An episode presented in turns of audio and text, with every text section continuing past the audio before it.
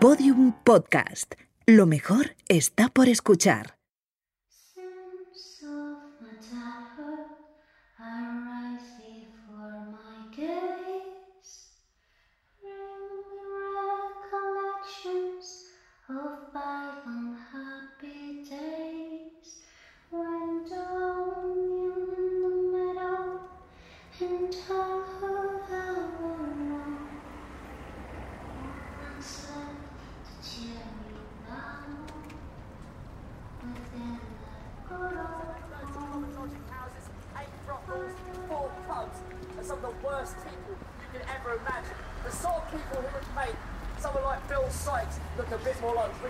Esta es una de las cientos de rutas que existen en Londres para recorrer las calles que presenciaron los crímenes de Whitechapel.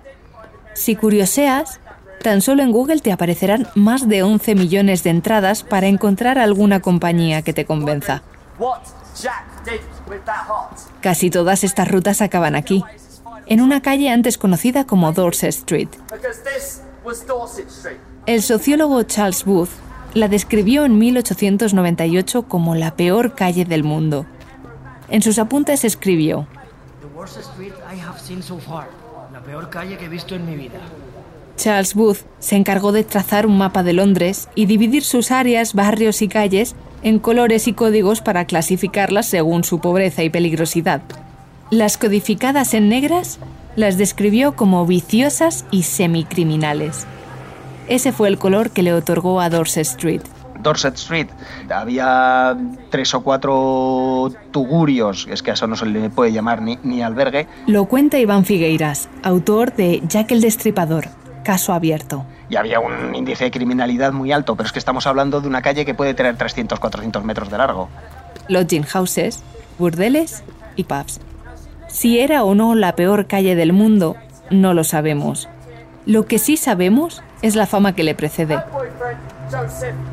Una de sus habitaciones fue el escenario del asesinato de la joven Mary Jane Kelly en noviembre de 1888.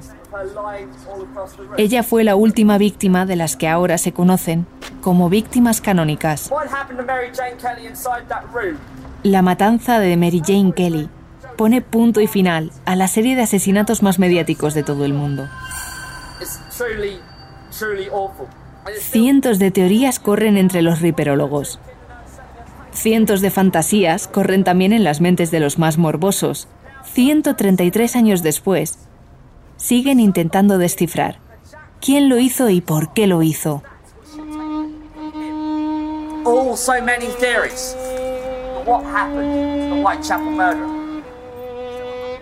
Lo que muchos no saben es que a pesar de todo, la vida de Mary Jane Kelly es un misterio aún mayor que su muerte. Y te la queremos contar.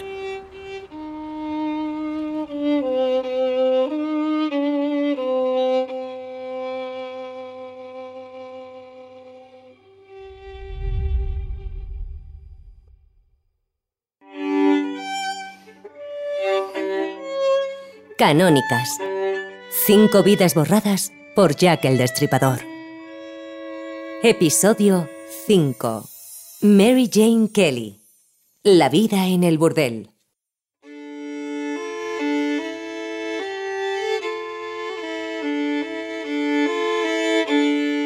Mary Jane Kelly was the most enigmatic of all of these women. Mary Jane Kelly es la más enigmática de todas las víctimas. Es la más misteriosa, comenzando porque ni siquiera se llama Mary Jane Kelly. No sabemos cuál era su nombre.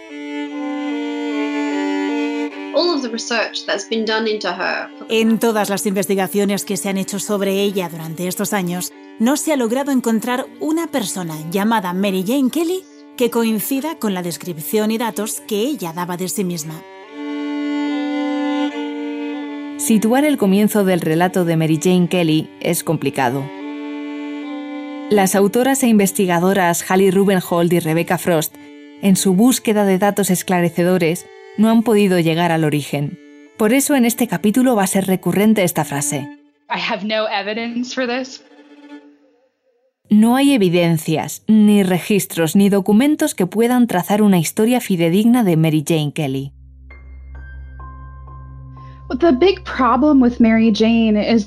El gran problema con Mary Jane Kelly es que todo lo que sabemos sobre ella es lo que le contó a su novio Joseph Barnett, según su testimonio en la investigación judicial. Es decir, todo lo que sabemos sobre Mary Jane es lo que ella contaba de sí misma. La historia puede ser un poco teléfono escacharrado, y hay muchas versiones de su vida. Cuando la asesinaron, se convirtió en la quinta víctima canónica. Su historia se conoció en todo el mundo. Apareció en periódicos internacionales. La policía en su momento buscó a sus familiares en Gales, en Irlanda, lugares en los que ella dijo alguna vez que había vivido. Nadie, absolutamente nadie, encontró a alguna persona que la identificara. Y eso es porque se hizo anónima a sí misma. El profesor Robert Hume también ha tratado de seguirla de cerca, pero lo único que ha podido recabar son conjeturas. Las fuentes son muy escasas. No sabemos si es de Irlanda. Además, Kelly es un apellido muy común. Podría ser de cualquier sitio.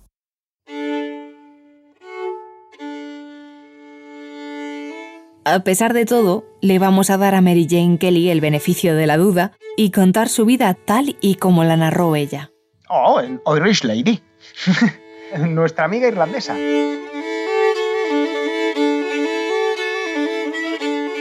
Mary Jane tenía 25 años, era una chica, por lo que dicen sus allegados, increíblemente guapa.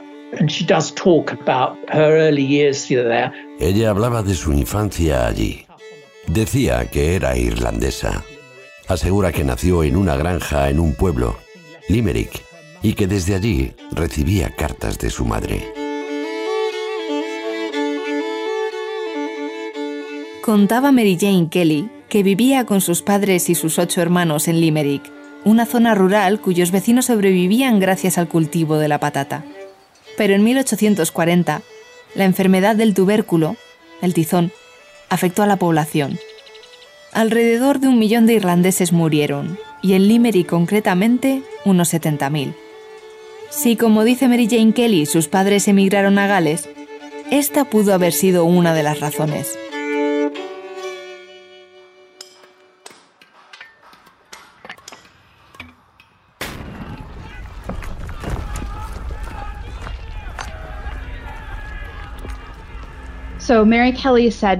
Mary Jane también contó que a sus 16 años se casó con un hombre cuyo apellido era David o Davis, depende de a quién le preguntes. Cuenta que él murió en una brutal explosión en una mina y que se queda viuda siendo muy joven. Así que no le queda otra alternativa que dejar su hogar. Más tarde se muda a Cardiff, en la capital de Gales. Había más oportunidad trabajando en hoteles y tiendas de lujo así que piensa que puede tener suerte. Contaba que vivía con su tía y con su prima, una más o menos de su edad. Pero cuando llega, el único trabajo que encuentra es el de ilustrar el suelo del hospital. Así que prueba suerte en Londres. Aunque si tenía efectivamente una prima en Gales o no, si trabajaba en el mercado o si llegó a limpiar hospitales, no se sabe. Sin embargo, Mary Jane Kelly deja a la vista una cosa, su cultura. En la era victoriana, la gente era capaz de disfrazar su nombre, pero no su condición social. Por ejemplo, si eras rico o de clase media, si tenías acceso a la educación, esos son cosas que no desaprendes. Conocemos de Mary Jane Kelly sus maneras, su modo de vestir. Desde luego aparentaba ser de clase social media. Incluso se llegó a decir que pudo ser una artista, que ella dibujaba muy bien. Las únicas mujeres con acceso a clases de pintura eran las de clase media. Las clases pobres no pintaban. Es así de simple.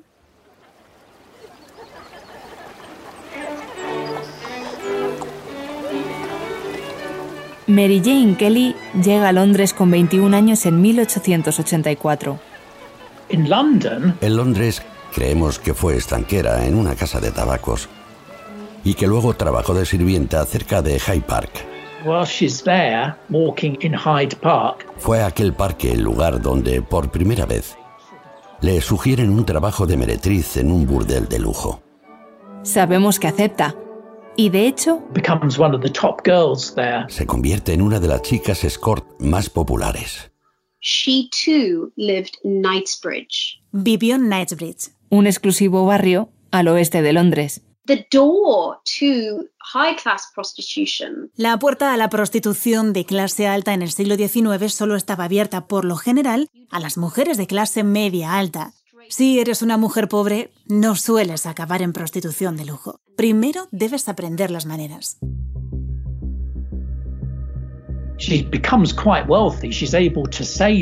Lo cierto es que gana bien con ese oficio. Suficiente dinero para ahorrar. Algo impensable en el resto de las víctimas canónicas. Con ese dinero llegó a contratar eventualmente carruajes para pasear por Hyde Park. Quizá ella en Cardiff practicara la prostitución, pero lo que mucha gente se pregunta es, ¿qué fue lo que le llevó a ella? Eso es un misterio también. Ella contaba que su prima de Gales le llevó por la mala vida, pero también se dice que huyó con un hombre. Kelly perfectamente pudo haber escondido u omitido detalles de su pasado para pasar desapercibida. Mary Jane Kelly Mary Jane Kelly es la única que en su certificado de defunción aclara que su ocupación oficial es trabajo sexual. Mary Jane Kelly fue una mujer con un espíritu libre, muy independiente para la época. Además tenía una personalidad amistosa y era muy extrovertida. Muchas de las descripciones que dieron en los diarios coincidían en que le gustaba hablar con todo el mundo. Lo más probable es que fuera en una de esas charlas con algún cliente habitual cuando le propusieron volver a cambiar de escenario. Desde Londres, si sigues la pista, sabemos que acabó en un burdel de París.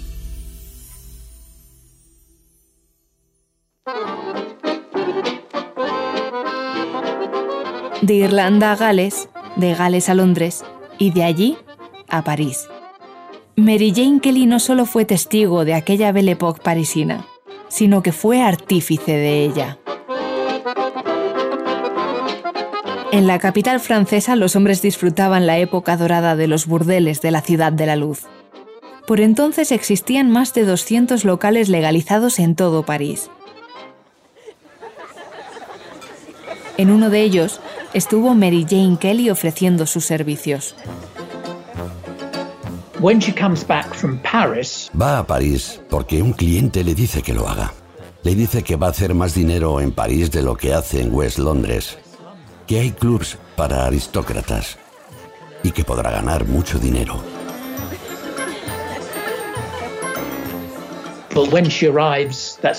Pero cuando llega, eso no es verdad.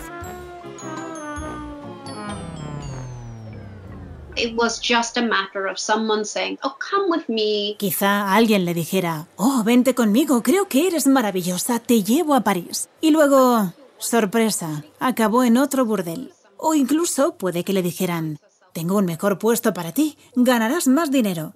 Y luego resultó no ser así. Esto es lo que probablemente le podría haber pasado. Sin embargo, la versión de Mary Jane Kelly fue que ella, bajo su propia elección, se fue a Francia con un caballero, que tras unas semanas allí no le gustó demasiado y se marchó. Desde luego era algo muy peligroso, pero se las apañó para volver a Londres. Después de unas semanas, regresa a Londres. Cuando se fue de Francia no regresó al West London como antes, sino al East End. After she spent her time in France, she put on some airs and asked people to call her Marie Jeannette. Después de pasar un tiempo en Francia, le pidió a la gente que la llamaran Marie Jeannette. We have to explain somehow. ¿Y cómo explicamos por qué esta chica de Gales o Irlanda se convierte en Marie Jeannette? El relato más sencillo es que se fue a Francia, le gustó cómo sonaba e hizo que todo el mundo la llamara así. Al parecer, ese es el nombre con el que Joseph Barnett, su última pareja, la conoció. Y así se convirtió en nueva vecina del East End de Londres, dejando atrás cualquier lujo que pudiera conocer.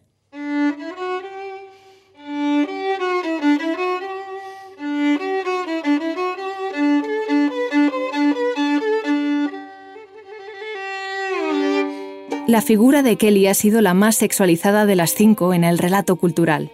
First of all, Mary Jane Kelly is younger. Para empezar, Mary Jane Kelly es la más joven de las cinco víctimas canónicas. Se tiene la impresión de que en la era victoriana las mujeres de 40, como las demás víctimas, eran viejas, que su vida estaba agotada. Mary Jane Kelly was in her 20 Mary Jane Kelly estaba en su veintena, así que automáticamente pensamos en alguien joven y vivaz. Joven, vivaz y prostituta. Las prostitutas victorianas se han representado como mujeres demacradas, borrachas, en un estado un poco lamentable, con un corsé muy apretado para poder así mostrar un amplio escote, quizás semidesnudas, muy maquilladas. Elena Montufo Gámez es antropóloga y una apasionada de la época victoriana, como lo es Eduardo Valls, profesor de literatura inglesa en la Universidad Complutense de Madrid. El asunto del corsé es una prenda de clase media, con lo cual es muy difícil encontrarla en las clases bajas. Una mujer de clase obrera a lo mejor no tenía un corsé, efectivamente. Pero muchas que querían ascender, lo primero a lo que iban era por un corsé, para, digamos, de tener, generar una imagen como de ascenso social. Y la realidad era que no era tan fácil distinguir una mujer que se dedicaba a la prostitución a una mujer, digamos, respetable, entre comillas una mujer que dejase mostrar una parte de sus piernas, sus pantorrillas, sus medias, era un signo de que se dedicaba a la prostitución. Mm, también, por ejemplo, que, que dejasen, digamos, caer mechones de los recogidos tan elaborados que se hacían en la época. La sexualidad en las clases bajas era distinta tendemos a pensar que estaba dominada por la prostitución y no es verdad. Esta imagen de la prostituta victoriana pues se ha visto muy exagerada y muy, digamos, hipersexualizada por la literatura, por la historia del cine. También le hemos preguntado a la gente cómo se imagina a Mary Jane. Me viene una mujer eh, con el pelo negro, rizado, con un buen escote, un corpiño, una falda larga. Eso que se me viene a la cabeza. The physical descriptions of her vary depending on which newspaper you read. Las descripciones físicas de Mary Jane Kelly dependen de qué periódico leas. So she might have been blonde or had black hair or red hair. Según unos era rubia, otros aseguraban que tenía el pelo oscuro y otros que era pelirroja. Podría haber sido delgada o robusta. Pero fue la víctima más mutilada de todas. Y su fotografía post-mortem no nos da demasiadas pistas de cómo era físicamente porque está desfigurada. Por eso a Mary Jane Kelly podemos convertirla en lo que queramos que sea. Lo que sí se sabe es que hubo muchos hombres obsesionados con ella. El primero su novio, Joseph Barnett. Incluso tras haber roto con ella y haberse mudado a otro piso, la visitaba constantemente. Quería seguir manteniendo la relación. George Hutchinson. También hubo otro hombre, George Hutchinson, quien se supone que pudo haber visto al destripador. La noche del asesinato se pasó horas acechando a Mary Jane Kelly desde la calle porque la había visto entrar a casa con otra mujer. Así que siempre tuvo a su alrededor hombres con actitudes muy tóxicas objeto de deseo en vida y fetiche del true crime tras su muerte. We have this whole idea that women and sexuality don't really mix. Creemos que la sexualidad en las mujeres no es intrínseca. Si una mujer es abiertamente sexual, el asesinato es un fin natural. We see it not just in the Victorian era. No solo vemos esta idea en la sociedad victoriana, sino en muchos true crime de hoy en día. La idea es que la sexualidad de una mujer merece ser castigada de alguna manera.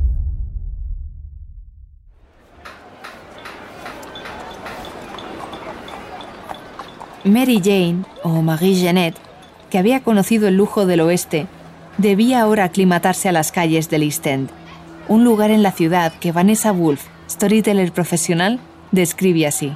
People were literally starving. La gente literalmente moría de hambre.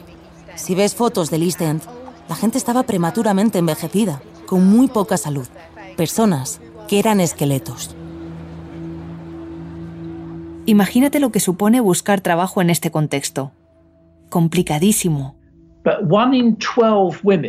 Una de cada doce mujeres del East End se prostituía ocasionalmente.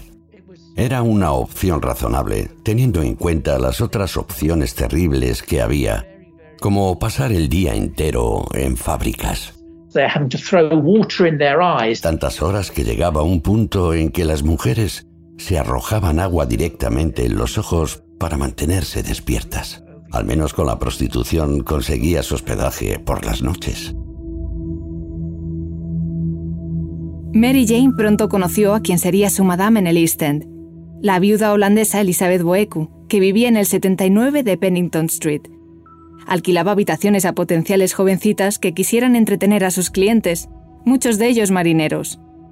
Si Mary Jane fue embaucada o ejerció el puesto deliberadamente, no se sabe, pero con su nueva madame se convirtió en un habitual del barrio de Whitechapel.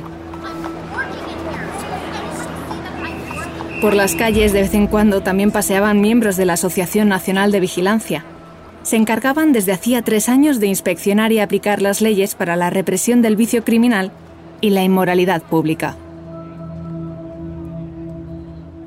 La prostitución era un problema desde todos los puntos de vista, hasta las leyes de contagio sexual de 1860, que se aprobaron precisamente porque había tanta prostitución entre los miembros del ejército, es decir, los soldados, los marinos, etc., acababan eh, teniendo grandes epidemias de gonorrea, de sífilis, etcétera, porque tenían muchísimo contacto sexual. Entonces lo que decidieron es que, bueno, pues esto es culpa de las prostitutas, claro, no, no vaya a ser que fuera culpa de los soldados encima. Curiosamente, inventaron un sistema muy cruel por una parte y por otra parte ha quedado, porque los ingleses son muy hábiles en, contar su historia como ellos quieren, ha quedado como uno de los primeros inicios de un sistema de salud público. Es que cogían a las prostitutas y decían, bueno, tú estás contagiada de sífilis, pues ven que te encerramos que te vamos a curar. La mayoría salían muertas. The suspicion of her hospitalization. Se sospecha que Mary Jane pudo estar ingresada bien porque estaba embarazada o bien porque necesitaba tratamiento por alguna enfermedad venérea. And so it's not something that women would necessarily want to talk about. No es algo de lo que las mujeres quieran hablar especialmente. Así que no sabemos con exactitud lo que contaba Mary Jane sobre ello. Pero se sospecha que fue algo increíblemente serio, porque en ese entonces no ibas al hospital a menos que pensaras que te estabas muriendo.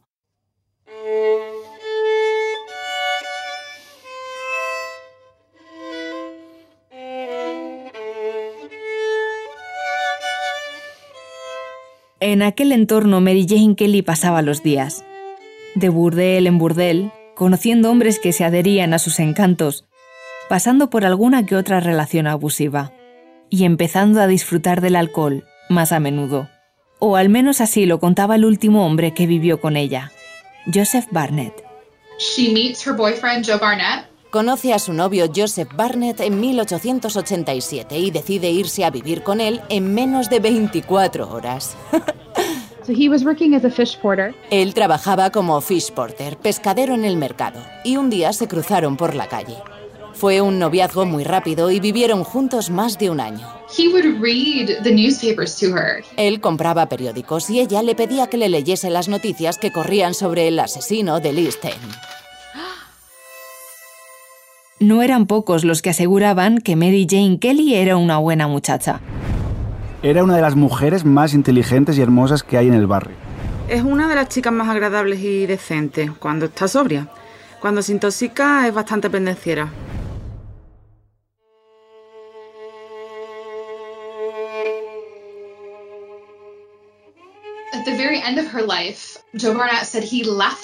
En sus últimos meses de vida, Joseph Barnett la abandona porque Mary Jane quería cobijar en su diminuto cuarto a otra mujer. Estaba preocupada por los asesinatos ahí fuera.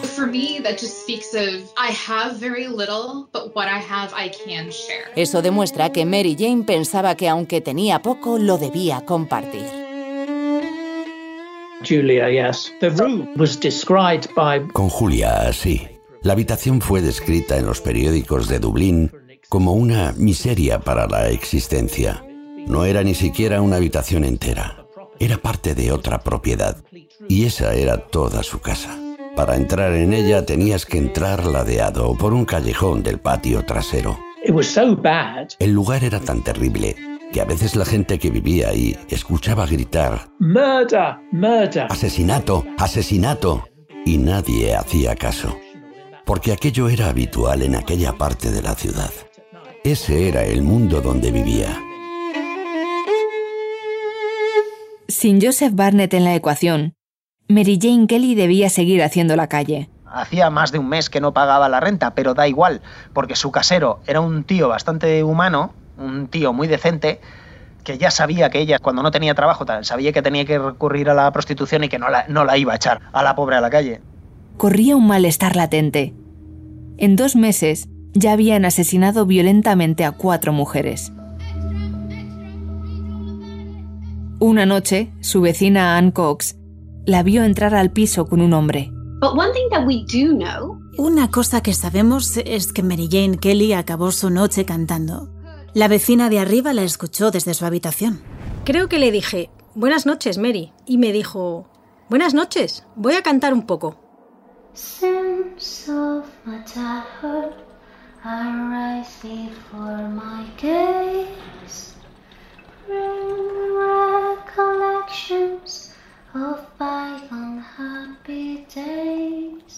The violet plucked from my mother's grave. The Violet Plucked from My Mother's Grave, una canción muy popular en Irlanda cantada a menudo en musicales. Una violeta arrancada de la tumba de mamá. Es una canción muy triste, pero con una melodía alentadora, bastante bonita.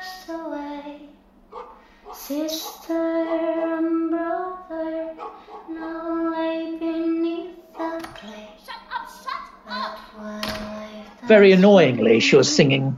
Estaba cantando de manera muy molesta a altas horas de la madrugada, despertando a sus vecinos.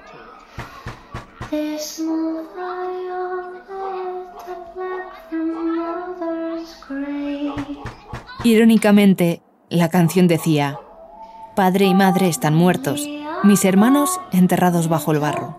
Pero mientras yo siga viva, para animarme, miraré la violeta que arranqué de la tumba de mi madre. Cuando me duele el corazón, la flor me da felicidad.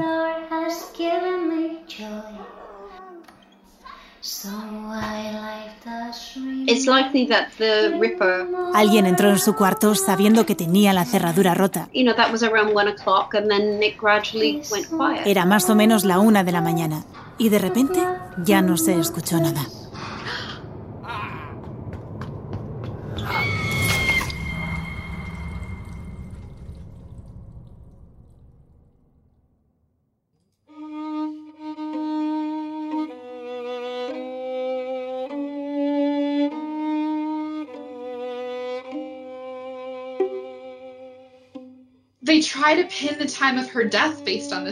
La policía intentó fijar la hora de su muerte basándose en ese testimonio de la canción, porque los vecinos dijeron que estaba cantando muy alto y que no la dejaban dormir. Y dijeron que seguro estaría despierta cerca de la hora de su muerte porque la estuvieron escuchando. Cuando descubrieron su cadáver era porque el ayudante del casero iba a ver si podía darle algo de la pedazo deuda que tenía con él, ¿no? Mi chico fue a cobrarle, pero regresó a los cinco minutos y me dijo que llamó a la puerta y nadie respondió, que miró por la ventana y que vio mucha sangre. Lo acompañé y lo vi yo mismo, la sangre y la mujer.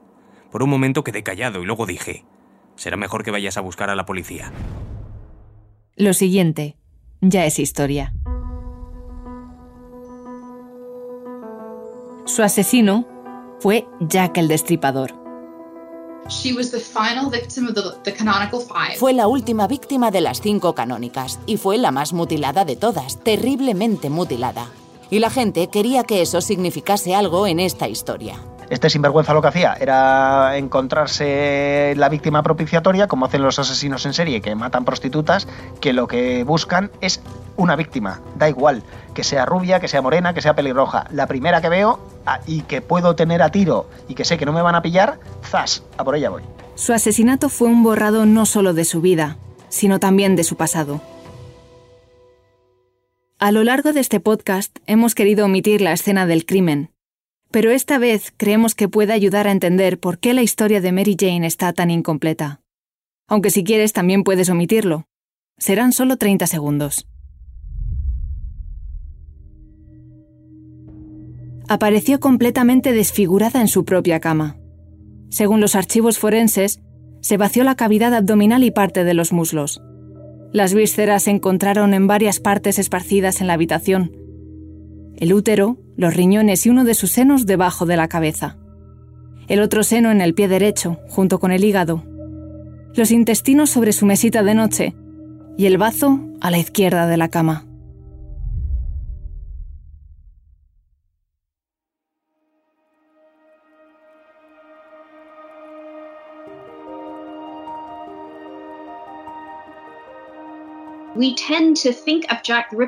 Tendemos a pensar que Jack el Destripador es un monstruo de ficción y no nos damos cuenta de que es una persona real que asesinó a mujeres reales.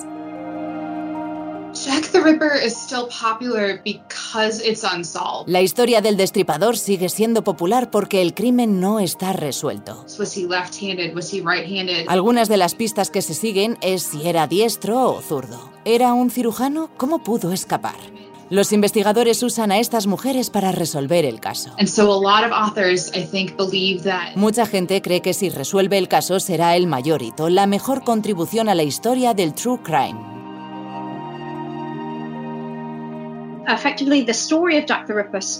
El relato de Jack el Destripador comienza con los asesinatos de estas cinco mujeres. Casi nadie ha decidido indagar en quiénes eran ellas.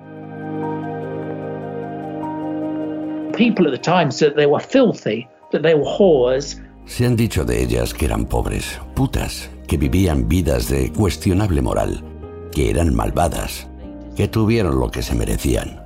And probably that's why they've been also ignored. Por eso han sido ignoradas por los historiadores hasta tiempos más recientes.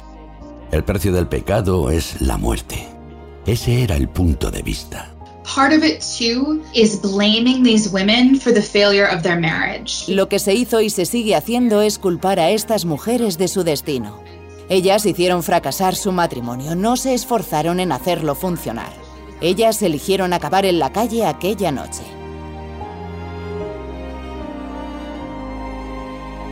We don't want the women to be women. We want them to be evidence. No queremos que estas mujeres sean mujeres, queremos que sean pruebas. Y esta es la manera en la que hemos estado contando esta historia. Arrebatamos el factor humano de esta gente para poder centrarnos en Jack el Destripador. Porque de lo contrario, no podríamos disfrutar de una historia así. Nos sentiríamos mal por las mujeres asesinadas. Creo que prácticamente las cinco habían tenido su época de gloria en la cual pues vivían muy bien o vivían en un apartamento, tenían un magnífico trabajo, estaban casadas y, y con varios hijos y llegaban bien a fin de mes. Lo que pasa que las cosas de la vida son, son como son. A veces tú planeas tu vida de una manera y, y sale de otra, ¿no?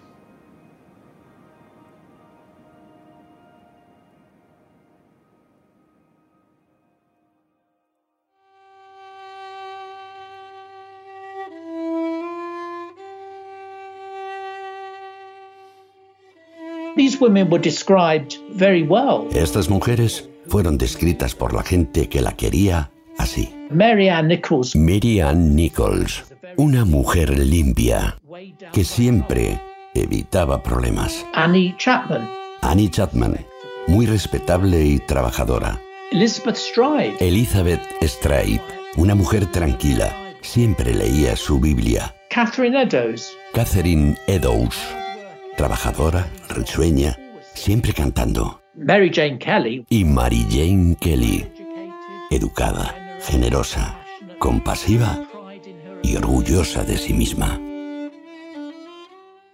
Si a Mary Jane Kelly le funcionaba aquello de tomar una violeta de la tumba de su madre para recordar momentos felices, igual nosotras podemos hacer lo mismo con las demás.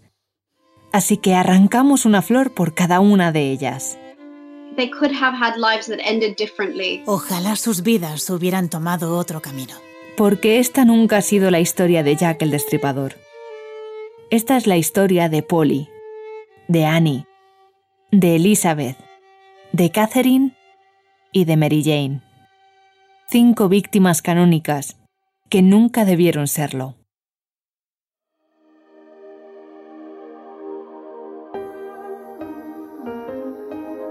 Canónicas es una serie original de Podium Podcast. Dirección y guion, Laura Martínez. Diseño sonoro, Ignacio Cantisano. Edición de contenidos, Ana Rivera. Música original, Rubén Martínez. Producción, Jesús Blanquiño. Producción ejecutiva, Lourdes Moreno y María Jesús Espinosa de los Monteros.